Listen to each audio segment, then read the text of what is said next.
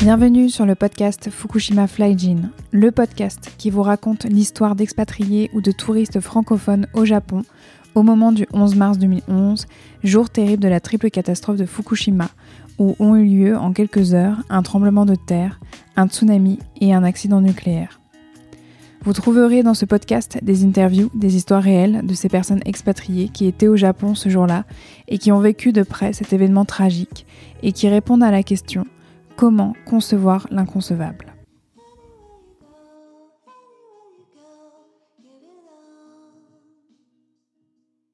Bonjour et bienvenue à vous dans ce nouvel épisode de Fukushima Flyjin. Dans l'épisode précédent, vous avez pu écouter le témoignage de ma maman, vous racontant son 11 mars 2011 à elle. Je vous avais annoncé à la fin de celui-ci que le prochain épisode serait lui aussi puissant puisqu'il allait être consacré au témoignage de mon papa.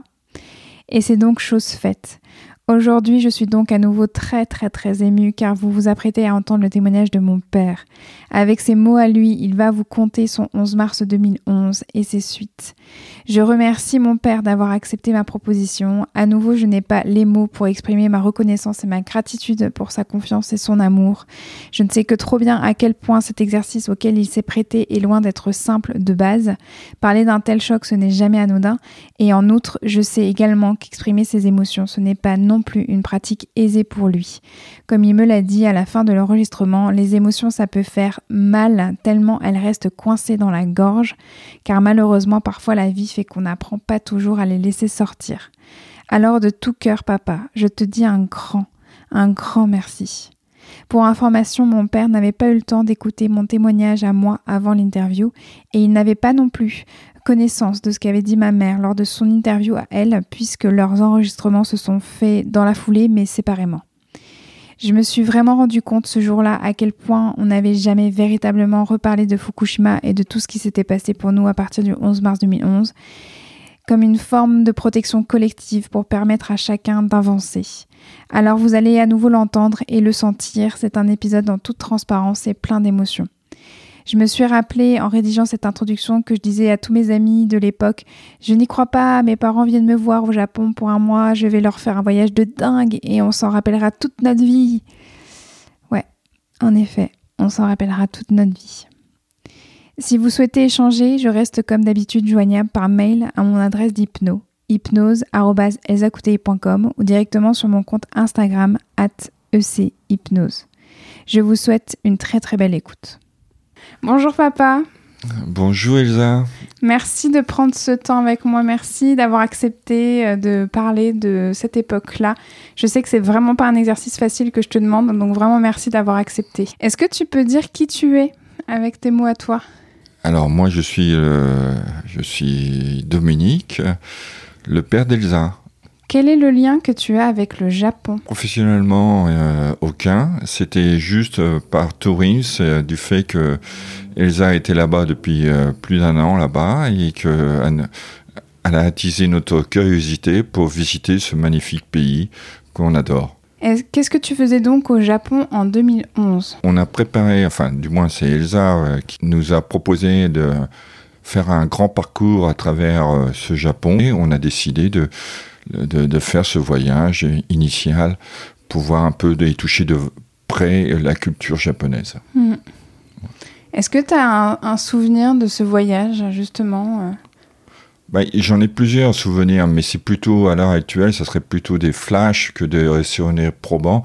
On- je me souviens qu'on a fait un parcours allant du nord, où il faisait quand même assez frais, traverser une espèce de forêt avec des monuments funéraires, hein, a été voir dans un monastère comment étaient euh, les moines. Et je me souviens qu'on a pris euh, on a- c'était vraiment frais, quoi. On a eu froid. On a eu froid. On a eu très froid. On a eu très froid. Et on s'est retrouvé à travers euh, ce diverses régions au sud, ce que j'appelle le sud, mais euh, et il y avait un écart de température assez extrême. On est passé du nord enfin, froid au sud, qui était chaud, vraiment agréable. Mm. Hein, c'est comme si qu'on était euh, de passer de Lille à, à Marseille euh, avec un écart de température extrême. Mm. C'était fort déroutant, mais plaisant quand même d'avoir la chaleur euh, et le soleil. Ouais. Ouais, ouais. Quand, quand tu parles de, du froid et des monastères et, et de ces monuments funéraires, ça s'appelle, c'est le Mont Koya. C'était le Mont, Ko- Mont Koya où, euh, où, du coup, ouais, on avait visité et euh, quand on était arrivé, c'était, c'était les premières neiges en fait. Euh, non, c'est même pas les premières neiges, c'est qu'il y avait encore déjà pas mal de neige et qu'il y en avait encore plus. Euh, ouais, ouais, donc c'était le Mont Koya et euh, on avait passé quelques jours ouais, sur place à dormir dans, dans, bah, dans un monastère euh, et à vivre en fait euh, comme les moines euh, bah, euh, de, de ce monastère-là. Ouais. Ouais. Et puis après, on était en effet allé dans le sud euh, et que directement il y avait eu donc euh, les beaux jours qui étaient qui étaient qui étaient là. Et, et je tenais aussi à dire qu'on n'a pas fait forcément du nord au sud directement. On est passé par diverses étapes pour atteindre le sud. Hein, Et on a pris aussi euh, le, le grand train à haute vitesse, magnifique, élancé. Vraiment, c'était fantastique. Le Shinkansen, ouais. Ouais, ouais. Bon, bah super. Alors, est-ce que tu te souviens où tu étais le 11 mars 2011 Je pense qu'on était à Okayama, je prononce mal évidemment. Hein? C'est ça, on était à Okayama. Je me souviens qu'il y avait des grandes portes rouges euh, dans la mer. Et, et je me souviens aussi le jour où on est aperçu, il y avait une espèce de pêcheur, tranquille, mimile. Je, je crois qu'on l'a pris également en photo. Mhm. Et vraiment, ça, c'était fantastique. Hmm. Ouais, Okayama, c'était là où euh, on a appris que ça avait tremblé et on avait appris aussi euh, le tsunami. Et euh, après, le lendemain, en effet, on est allé en fait à Miyajima, donc c'est l'île sacrée en fait de Miyajima, où il y a bah, ce magnifique torii rouge qui est immergé dans l'eau quand il y a la euh, bah, haute et qui est accessible à pied quand c'est en marée basse. Et le pêcheur là dont on parle, ouais, il était, il était, il était carrément sur l'île en train de pêcher, ouais, comme si de rien n'était, ouais. Oui, oui, complètement euh, dans, dans, dans son action, calme, paisible, faisait, penser quelqu'un qui, qui avait une certaine euh, sérénité. Vraiment, c'était. euh, et moi qui suis quelque peu euh, euh, inquiet, turbulent, enfin, j'ai, j'ai- vraiment, ça m'a. Ça m'a scotché. Je dois avouer que j'ai, j'ai été vraiment scotché par son attitude et je me suis dit, ce, cette personne, elle doit avoir quelque chose en elle de formidable. Hmm. C'est marrant parce que avant qu'on en reparle vraiment, euh, juste quand on a préparé euh, ce podcast, quand j'ai commencé à vous parler de ce projet-là, on n'avait euh, rien dit hein, de particulier à part où intuitivement tous les trois, on avait gardé en mémoire en fait ce pêcheur et on s'est rendu compte que quand on en, on a reparlé la première fois et quand je vous ai évoqué en fait ce projet-là, bah, l'image de ce pêcheur en fait est revenue euh, directement dans nos têtes en fait à nous trois, Ouais. Alors qu'on n'en avait jamais reparlé auparavant Non, et, c'est- et c'est vraiment une image euh, super, super, super, super. Hmm. Et euh, comment toi t'as vécu du coup le 11 mars 2011 Qu'est-ce que tu te souviens du, vraiment du jour J? On n'est pas encore sur le après, on est vraiment sur le 11 mars. Comment qu'est-ce que tu te souviens de, de, ce jour-là? Est-ce que tu te souviens comment t'as appris qu'il y avait eu un tremblement de terre? Comment t'avais appris qu'il y avait un tsunami? Est-ce que tu te souviens après comment t'as as appris pour la centrale nucléaire de Fukushima les accidents en fait nucléaires? Qu'est-ce qui te reste de tout ça? Ben, disons que moi, ce qui me, comment je l'ai appris, je l'ai appris euh, euh, indirectement par Elsa, hein, qui, grâce à son, à ses amis, euh, vu qu'elle avait quand même un téléphone, alors que nous, on n'avait pas de moyens. Il faut bien comprendre que on ne connaît pas l'anglais, on ne parle pas japonais, et que ça nous a paru quand même euh, essentiel qu'Elsa soit là, parce que sinon, je pense qu'on aurait été perdu. D'ailleurs, on n'aurait pas été perdu, puisqu'on n'aurait pas fait ce voyage. Hein. Donc euh, voilà. Donc, mais sinon, le jour qu'on a appris cette catastrophe, euh, oui, c'était euh, le plus qui m'a marqué, c'est de voir les images à la télévision, voir ce déferlement de d'eau, de mer qui balaye, mais vraiment qui balaye tout sur son passage avec une telle force, mais une force, euh, comme si on tournait un film où d'Hollywood là, mais avec des, des moyens spéciaux. Et vraiment, c'était euh, Mm. voir, se, se s'en sentir, voir euh, petit, mais petit, de poussière qu'on était vraiment, euh, et être impuissant, impuissant. oui. Là, c'est là que j'ai, on se dit que les événements, ils sont, ils sont forts, les événements. Pensez qu'il y a des gens, des personnes, des enfants qui sont morts à cet instant. Vraiment, qui sont morts, qui balayés dans une, toute une vie, balayés. C'était vraiment, c'était euh, l'horreur, quoi. C'était l'horreur et en même temps une certaine euh, fascination à voir ces événements se répéter en boucle, en boucle, pour, alors qu'on était carrément impuissant. Vraiment, c'était, c'était quelque chose d'horrible de penser à ces gens, de, à cette vie, à ces bâtiments, euh, qui, qui ont passé leur vie à construire quelque chose. Et, se retrouver balayés par des événements naturels, parce qu'il faut bien le dire, c'est, pas l'homme, la main de l'homme qui est derrière cette. C'était pour nous, pour, enfin pour moi, ça a été vraiment un choc, un choc. Mais là, on s'est pris en pleine face euh, la puissance de la nature. Et, et- et donc, l'impuissance humaine face à la puissance de la nature. Quoi. Voilà. Et d'autant, d'autant quand je suis sûr que les secours, pourtant les Japonais sont quelque peu forts, mais je suis sûr que les, les- que les secours ont tellement été débordés par cette catastrophe, voire des pans de villes, des pans de, de murs comme assez costauds qui se sont écroulés sous la puissance, la force de cette vague. Non, je le souhaite à personne. Vraiment, je le souhaite à personne. Quand tu parlais de ces images en boucle et en boucle, c'est quand on était en fait sidéré euh, face aux actualités, euh, face aux journaux télévisés. Oui, oui, c'est ça. Mais d'autant, de, bon, quand, je regardais l'écran, c'était, c'était euh, pour, pour voir un peu, mais malheureusement, n'étant pas japonais et ne comprenant pas cette langue, c'était, il nous restait qu'à, qu'à, qu'à voir des images.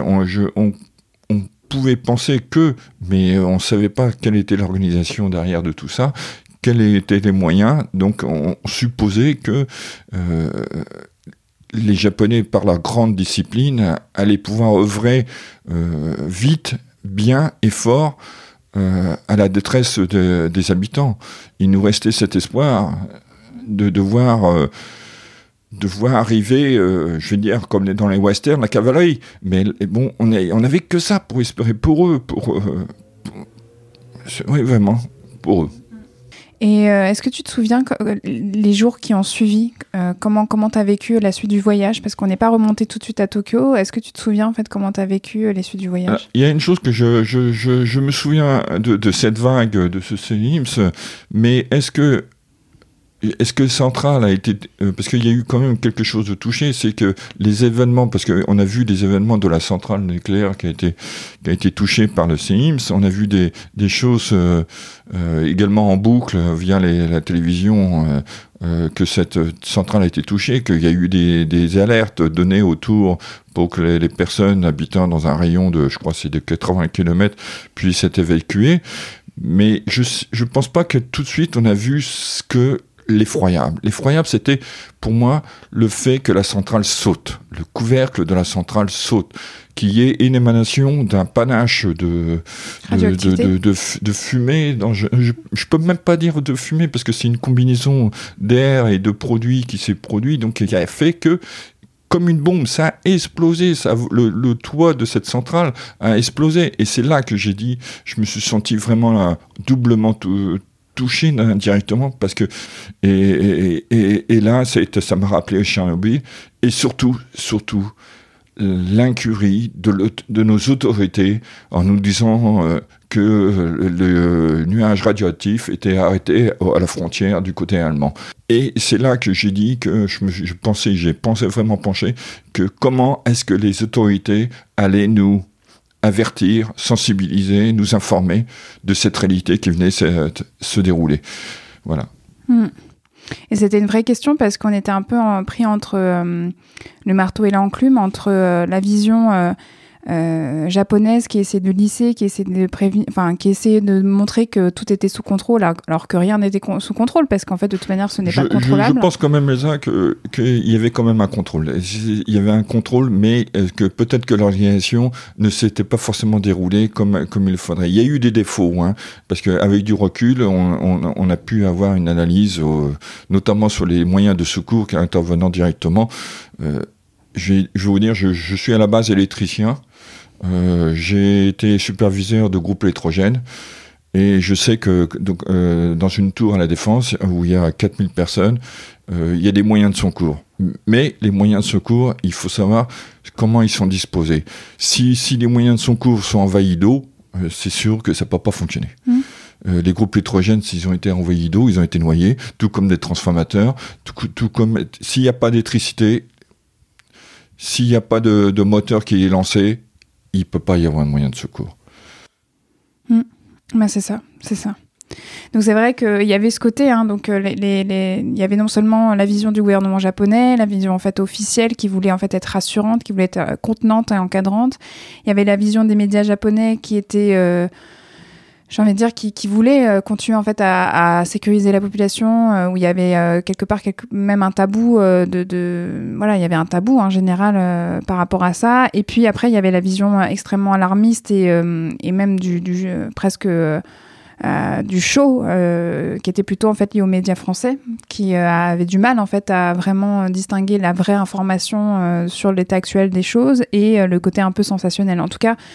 Je sais pas toi comment tu l'as ressenti, comment tu le ressens encore peut-être euh, avec 10 ans de recul, mais euh, est-ce que tu as eu l'impression que euh, de recevoir la panique de, notre famille restée en France, je pense à Marie en fait qui était sur place, parce qu'il n'y avait pas du tout le même niveau d'information qui circulait entre nous tous? Bah, je, je, pense que de toute façon, euh, euh, parce que même à mon, mon travail, euh, au-delà de ça, à mon travail, les gens s'inquiétaient. La mairie de Ferrier-en-Brie s'inquiétait. Ah oui, c'est vrai. hein, ils s'inquiétaient également de, de, notre présence au Japon. Mais comment rassurer des gens en disant euh, on est telle zone, telle zone Comment leur dire qu'il n'y a pas de danger immédiat Enfin, de danger immédiat au vu des informations qu'on reçoit, hein, qu'on voit à la télévision et qu'on reçoit. Ne pas oublier que seul notre seul interlocuteur, c'était quand même Elsa, et qui pouvait traduire les informations et nous fournir ne fût-ce que quelques directives pour nous rassurer. Euh, ne connaissant pas l'anglais et ne parlant pas japonais, il faut bien comprendre que on était, on suivait et on se reposait, hélas, peut-être un peu trop euh, sur Elsa et et voilà, c'était comme ça. Quoi. Mmh, mmh, mmh. Et euh, quand est-ce que tu as, as, vraiment senti le moment où il fallait partir? On a vu, moi je, je l'ai perçu comme ça, c'est faux, c'est vrai, j'ai perçu que les, les Allemands, ils, ils ont tout fait pour partir. Les Allemands, ils ont, je sais pas comment ils se sont débrouillés. Je me souviens que les Allemands, ils étaient partis, euh, je pense que ça devait être un des premiers. Et surtout, et surtout qu'il n'y avait rien pas d'annonce pour, le, pour les Français, mmh. euh, que ce soit euh, des fonctionnaires ou des touristes euh, ou des gens travaillant sous contrat au Japon. je me souviens pas d'avoir eu une coordination ou une diffusion d'un consulat ou de quoi que ce soit alertant les les ressortissants français, quelle qu'ils soient, la profession ou autre, avoir eu un appel. Je me souviens pas. il a fallu que de nous-mêmes, on se prenne en charge et puis qu'on commence à, à, faire nos bagages, à plier, euh, oui, voilà, à plier bagages et puis euh, prendre la, poudre d'escampette. Et, et, là, c'est vraiment un sentiment que, qui, qui, qui, était très partagé parce que euh, c'est vraiment un sentiment très partagé entre la culpabilité de partir, mmh. hein, de partir, de laisser des gens dans la détresse. Mmh. Hein, et de se dire que il faut qu'on parte pour nous-mêmes, pour notre famille, hein, pour Elsa. Euh, ça, a été quelque peu déchirant. Et ça, ça j'en veux quelque part au, au, au, représentant français, quelque part. Parce que c'est ça, hein, euh, a, il y, a eu jusqu'à un moment la possibilité d'appeler l'ambassade française, mais après, euh, elle avait été fermée. Et euh, je crois qu'on était l'une des seules nationalités à avoir aussi peu en fait de contours justement euh, pour avoir une vision assez claire de qu'est-ce qu'il fallait faire. Au contraire euh, de certaines nations comme les États-Unis ou les Allemands là, que tu as cité.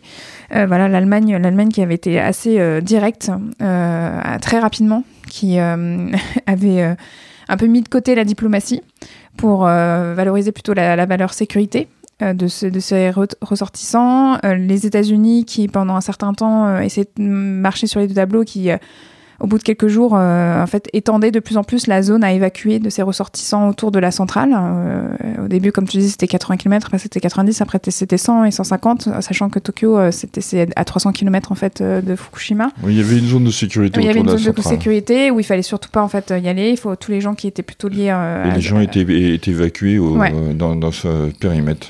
Et donc, euh, à un moment donné, euh, quand on a vu hein, que les États-Unis et l'Allemagne, euh, en fait, avaient changé leur fusil d'épaule, c'était même plus en fait d'évacuer cette zone-là, c'était carrément de partir euh, du Japon. Euh, bah, c'est là, euh, je pense que c'est ce que tu dis, hein, qu'on a commencé à se dire bon, bah, nous aussi, il faut qu'on parte. Voilà. Et il y, a, juste, je me souviens avant d'évacuer, qu'on était quand même revenu du sud sur Tokyo et qu'on était logé à l'hôtel, hein, qu'on avait réservé d'ailleurs, et que du- durant le séjour qu'on a eu à l'hôtel, je me souviens de ça parce que c'était carrément une situation un peu un peu su- surréaliste le fait qu'on était dans, les étages, nous, dans notre chambre à l'étage, très bien logés d'ailleurs. Durant, les, bagages qu'on faisait, parce qu'on avait décidé de sortir du Japon, et ben, il y a eu une alarme. Et cette alarme, on a bien vu le feu euh, euh, clignoter, on a bien entendu le signal sonore qui émanait euh, d'une sirène. Mais pour nous, euh, encore une fois, euh, n'ayant pas l'anglais et ni le Japon, ça- et, on s'est dit, bon, bah, on va descendre tranquillement, on va voir ce qui se passe à l'accueil euh, avec nos bagages. Et quand on a descend- nous sommes descendus avec nos bagages par l'ascenseur, encore plus l'ascenseur, hein, donc euh, on, on est arrivé à l'accueil, ben, on a vu les, les, les, les personnes qui étaient à l'accueil qui nous regardaient vraiment avec des yeux, mais vraiment des yeux euh, comme si qu'on a qu'on avait fait commis une grande faute euh, d'avoir utilisé l'ascenseur. Et donc c'était vraiment de voir cette, ces personnes-là, on s'est dit oh là là, il faut qu'on réagisse, il faut qu'on appelle Elsa parce qu'il y a, il, y a des choses qu'on comprend pas et, et, et les gens ont l'air vraiment paniqués. Mhm. Donc du coup, heureusement qu'on a appelé Elsa qui nous a traduit un peu tout ça, euh, parce que les gens étaient vraiment étonnés et un peu paniqués de nous voir avoir tranquillement descendu euh, à l'accueil. Comme quoi, la langue, euh, Ouais. c'est- essentiel pour se faire comprendre. Ou alors les signes. Je crois que c'est pas, je pense, à mon, à mon avis, hein, c'est pas forcément qu'ils vous regardaient avec des yeux euh, de, de- en disant Oh, vous avez commis une faute, mais c'était plutôt de l'inquiétude, se dire Oui. comment ils allaient pouvoir vous gérer. Comment ils allaient pouvoir vous gérer parce que euh, ils savaient, hein, parce que j'avais donné des directives hein, à l'accueil, hein, ils savaient que vous parliez ni japonais ni français. Donc, euh, ils, allaient, ils se demandaient, à, mon- avis, comment ils allaient pouvoir vous communiquer que la situation.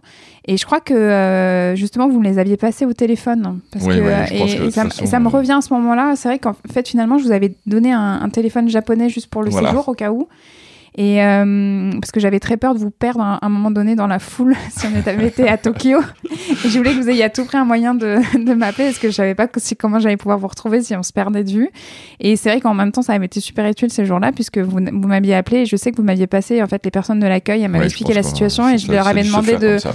je, je crois que je leur, je leur avais demandé de vous rassurer, de dire que j'a- j'allais, j'en avais plus pour longtemps et que j'allais revenir, quoi. Ouais, ouais. Moi, ma question, c'est plutôt euh, com- comment t'as vécu en fait justement à partir du moment où on a pris la décision en fait de partir. C'était comment pour toi dans ta tête euh, Ben, que dès lors qu'on a pris la décision de partir, euh, de partir, mais euh, bon, c'était, on est parti avec un groupe hein, d'amis de, d'ESA également, donc on était quand même plusieurs. Donc le fait d'être plusieurs, comme dirait l'autre, ça renforce. Donc on est parti de Tokyo pour aller à, à Osaka à Osaka via le train euh, que j'adore toujours, hein, que ce, euh, génial train est lancé euh, que j'adore. Et de là, on a pris un avion, un premier avion pour aller à Hong Kong. Ouais. Pour, pour, pour le moment, ça allait très bien. Ouais, tu trouves que t'as bien vécu toi le moment où on est arrivé le, moment Osaka du le train, la- ça prouvait quelque part que déjà la structure, le fait de pouvoir rouler, de prendre le train, euh, j'étais déjà euh, quand même rassuré de, des suites à. Oui, parce que les- c'est vrai, on aurait pu craindre que pas les autorités japonaises disent bon, et, vu que le, le- il peut y avoir des tremblements de terre, des secousses, des repliques, donc euh, on aurait pu penser qu'ils interdisent.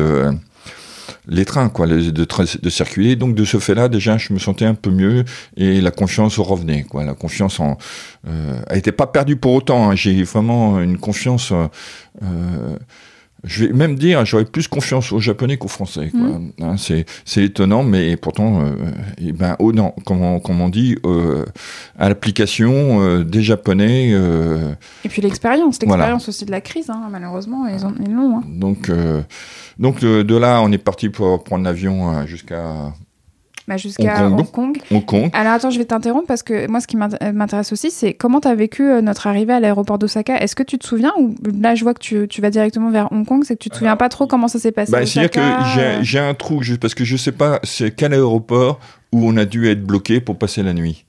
Eh ben, c'était euh, bah, les deux. En fait, Il y a- on a été bloqué à Osaka. On a dormi une nuit euh, à Osaka, dans l'aéroport. Et puis après, on a dormi aussi une nouvelle nuit en fait, Ah à d'accord, tu vois, on, a fait- pas... Bah, on mis trois jours pour rentrer. Oui, mais j'ai- j'étais pas, euh, j'étais persuadé qu'on avait passé euh, une seule nuit quelque part. Non, on a fait deux nuits. euh, pour moi, pour moi hein, dans mon souvenir. Euh, Bon, ouais. En tous les cas, il y a une nuit où euh, on était euh, dans l'aéroport, on était les seuls à entendre les, les gens qui s'activaient autour de nous, hein, parce que un aéroport, ça vit aussi la nuit, en dehors des heures.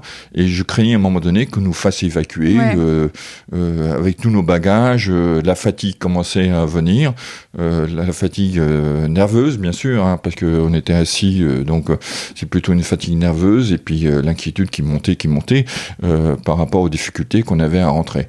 Donc, euh, je me souviens d'un aéroport. euh, je me souviens aussi de, durant cet aéroport, euh, les machines qui travaillaient, enfin les techniciens qui travaillaient, et notamment aussi les bruits de. Alors là, vraiment, c'était terrible pour nous, de marteaux-piqueurs. Ouais, Oui, c'est vrai. des marteaux-piqueurs.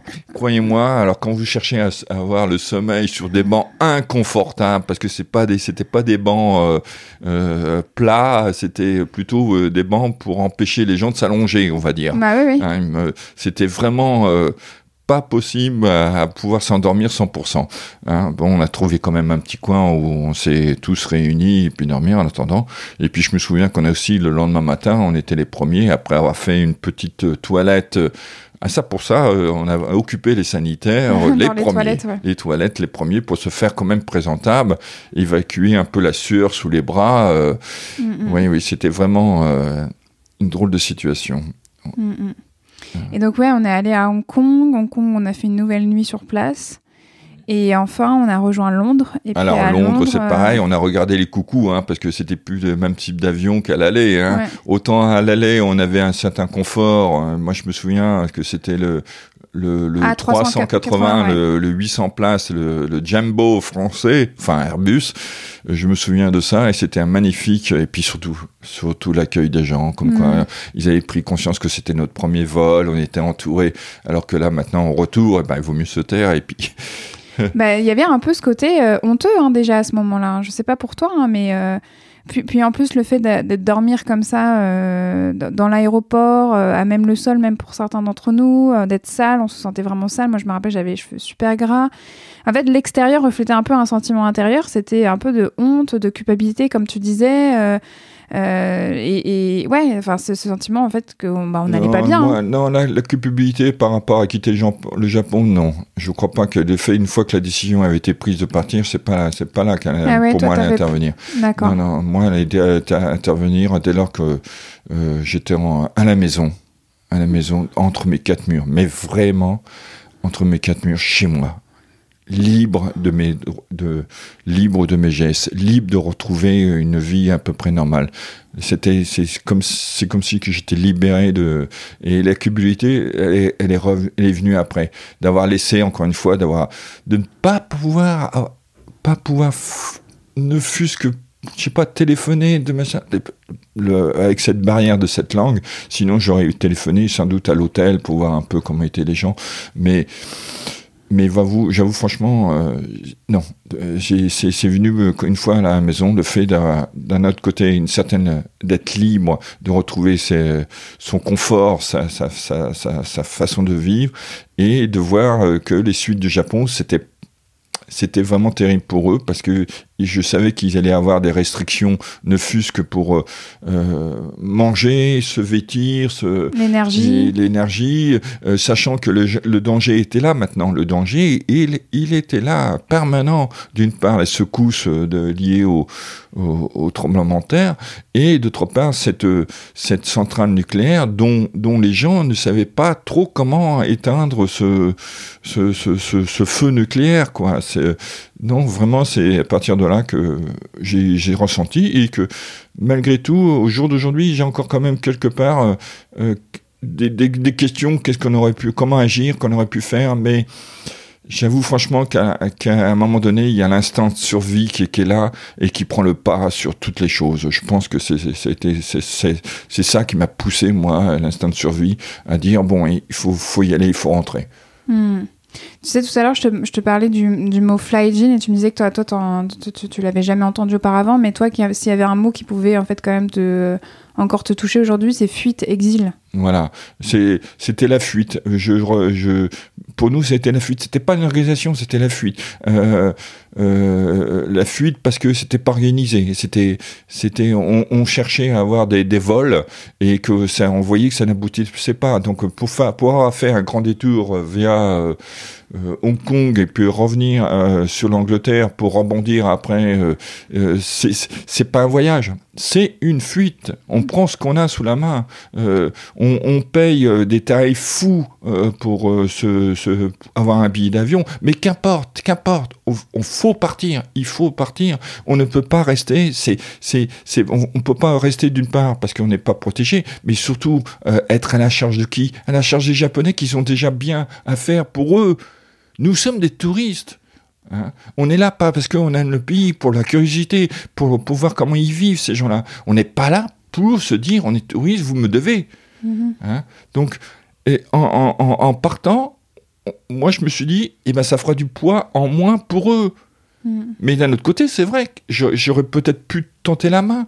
Euh, c'est ce qu'on a fait par ailleurs, euh, autrement. Mais euh, Oui, oui, maman et toi, vous avez beaucoup donné pour, à des associations, pour la reconstruction. euh, on avait participé aussi à un événement euh, par la suite, euh, pareil, pour rassembler des dons. Enfin, voilà, vous, avez fait ça. et oui, oui, on l'a fait. Je me souviens qu'à Paris, on avait été euh, dans un centre. euh, oui, je me souviens. C'est Mhm. vrai qu'on avait été. Bah euh, oui. On avait été dans un centre et puis on a participé au don, euh, au don de solidarité avec euh, le Japon. euh. Non, mais vraiment, c'était. euh, Mais après, euh, je dois avouer quand même le, le plus, le plus qui m'a, qui, qui, qui est resté, c'est aussi cette rage. Cette rage. Moi, j'ai, j'ai, ragé, je reste, et ça restera toujours cette rage de nos autorités françaises, de ce, de ce, de ce manque de savoir-faire, de, d'organiser, parce que ça aurait pu se passer autrement. Et même les compagnies aériennes, ça aurait pu se passer vraiment autrement.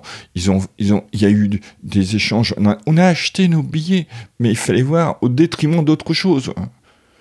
Mais on est rentré quand même, et je dois avouer quand même, on est rentré sain et sauf, entièrement, entièrement. Hein, Peut-être un peu, euh, un peu sur le moral. hein, on a pris un petit coup sur le moral, et ça restera. Mais euh, on a été sain et sauf. Continuer à vivre, hein, en pensant aussi à ces gens qui, durant des années après, qui par la suite vont devoir avoir ce, cette, euh, cette, euh, cette radioactivité durant des, des années, des années, encore et encore à vivre avec. Alors que nous, non. Nous, on va reprendre, on a repris notre vie, le, le travail, les enfants. Euh, non, on a repris notre vie à nous. Voilà. Et on aura toujours une pensée pour ces gens qui ont été déracinés de leur région, de leur vie. Parce qu'on sait que, à l'égard de eux, on a notre maison, un tient debout. Et je pense que se plaindre, non. Non. Non. Je pense pas qu'on peut se plaindre. Alors, euh, sans vouloir en fait non plus euh, t'amener en fait à te plaindre, mais il y a quand même aussi, euh, Tu parlais de rage, mais je sais, hein, je sais pas ce qu'il en est en fait aujourd'hui parce que je t'ai pas reposé la question depuis très longtemps, mais à un moment donné, tu, me confiais quand même tes regrets de ne jamais avoir pu voir Tokyo. Tu as pu voir le Japon, euh, une partie en tout cas, avec le nord et le oui, sud. bah, les tu- regrets d'avoir pas d'avoir eu ce parcours euh, achevé. Oui, je peux avoir encore regretté de pas avoir connaître la, le cœur de Tokyo, ce côté euh, fantastique euh, de l'an. Euh, je sais pas si on peut l'appeler de l'an 2050 ou 2000, euh, 3000 de ce, de ce Tokyo qui est quand même partagé entre euh, le côté traditionnel et et, et, et l'avenir hein, entre le traditionnel et la science-fiction, euh, de voir ces gens dans ces grands immeubles. euh, on était une fois, à un moment donné, on était dans un hôtel et je voyais, ça me rappelait un peu ce qu'on voit à hauteur de la tour de la Défense, que on voyait les euh, du haut de là-haut, on voyait les, gens s'activer, les voitures, on les voyait comme si c'était des jouets, quoi. Une, vraie fourmilière. Bon, on n'a pas pu voir ce jeu, toucher de près cette, euh, ce- cet aspect du Japon, mais pour autant, je ne regrette pas. On a été, on a vu des choses magnifiques. hein. Le, parc où il y a les cerisiers qui se, qui, qui, qui se commençaient à se mettre en fleurs. On l'a pas vu en fleurs parce que c'était précoce notre venue sur le Japon. Mais par ailleurs, c'est fantastique ces parcs, ces, ces monuments, ces statues, c'est, grandiose, c'est fantastique. Ces daims qui viennent vous chercher euh, un peu de nourriture parce que ils savent, ils savent, ils en connaissent. Mais c'est fantastique cette harmonique euh, des couleurs, de, de- d'aspect de, c'est fantastique. Non, franchement, euh, ça, ça m'a beaucoup touché cet aspect des choses. euh, du, Japon. C'était vraiment fantastique, le côté euh, luxuriant. Non, et puis ces petits commerces aussi, ces petites, je sais pas quel est le terme de ces petits commerces, ces petites échoppes, Mhm. hein, où on est rentré déjà, on est rentré d'ailleurs, dans, dans une d'entre elles, on a mangé, je crois, au bar, enfin, c'était pas forcément un bar, c'était euh, comptoir. Le, le- le comptoir, le, le comptoir qui faisait, en- et derrière le comptoir, c'était la cuisine directe, le, le, le, le, le maître de cérémonie, le cuistot, et puis euh, dans ce petit échoppe, et puis ce grand restaurant qu'on a été, on a, on a mangé du bœuf, euh, De Kobe. Euh, le Kobe, la bœuf à la bière, euh, Mhm. hein, euh, nourri à la bière, franchement. Euh, mais c'est comme ça, c'est, c'est, ben, je me souviens de ce bœuf, c'était euh, assis autour de la, du fourneau, on était, je me souviens qu'on a trempé nos quartiers de viande, de légumes dans une espèce de, de grande marmite qu'on ressortait et puis qu'on mangeait. euh, non, c'était fantastique, vraiment Mhm. fantastique. euh, non, vra- vraiment de ce côté-là, c'est- j'en garde vraiment un souvenir épatant qui, qui, qui, qui viendra en toujours, toujours euh, euh, par rapport à, à Tchernobyl, à la centrale, pardon, de par rapport à, la- euh, à ce cauchemar qui a, été, qui a été la centrale, venir me, me conforter dans notre choix, comme quoi c'était quand même merveilleux d'avoir visité une partie du Japon. Là, ça fait ça fait 10 ans du coup euh, que ça y est, euh, le 11 mars 2011 est arrivé puisque ça y est, le 11 mars 2021 est passé. Qu'est-ce que ça te fait que je te dise euh, que ça fait euh, 10 ans qui nous séparent en fait de ce voyage-là? Ben, dix, ans, dix ans après, j'ai toujours les images de cette, euh, de cette, euh, de ce- cette grande force de la mer qui vient submerger le- la côte. Quoi. Et- et pensé aux gens qui étaient dedans, euh, peut-être en train de, de manger, de, de dormir, de, de vaquer leur occupation tranquille, et sans penser que, que la mort était là. Quoi. Euh, ça me fait un... C'est ça qui est terrible, c'est que quand on y va, on ne pense pas.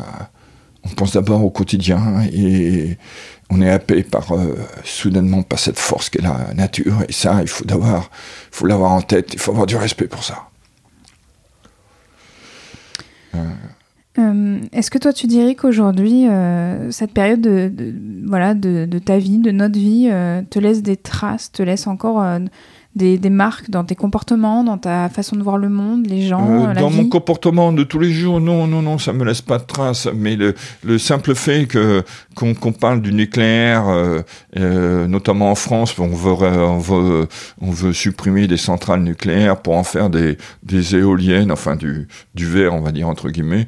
euh, ça me déroute un peu. Euh, J'aurais tendance à dire que le nucléaire est une nécessité, nécessité, pardon.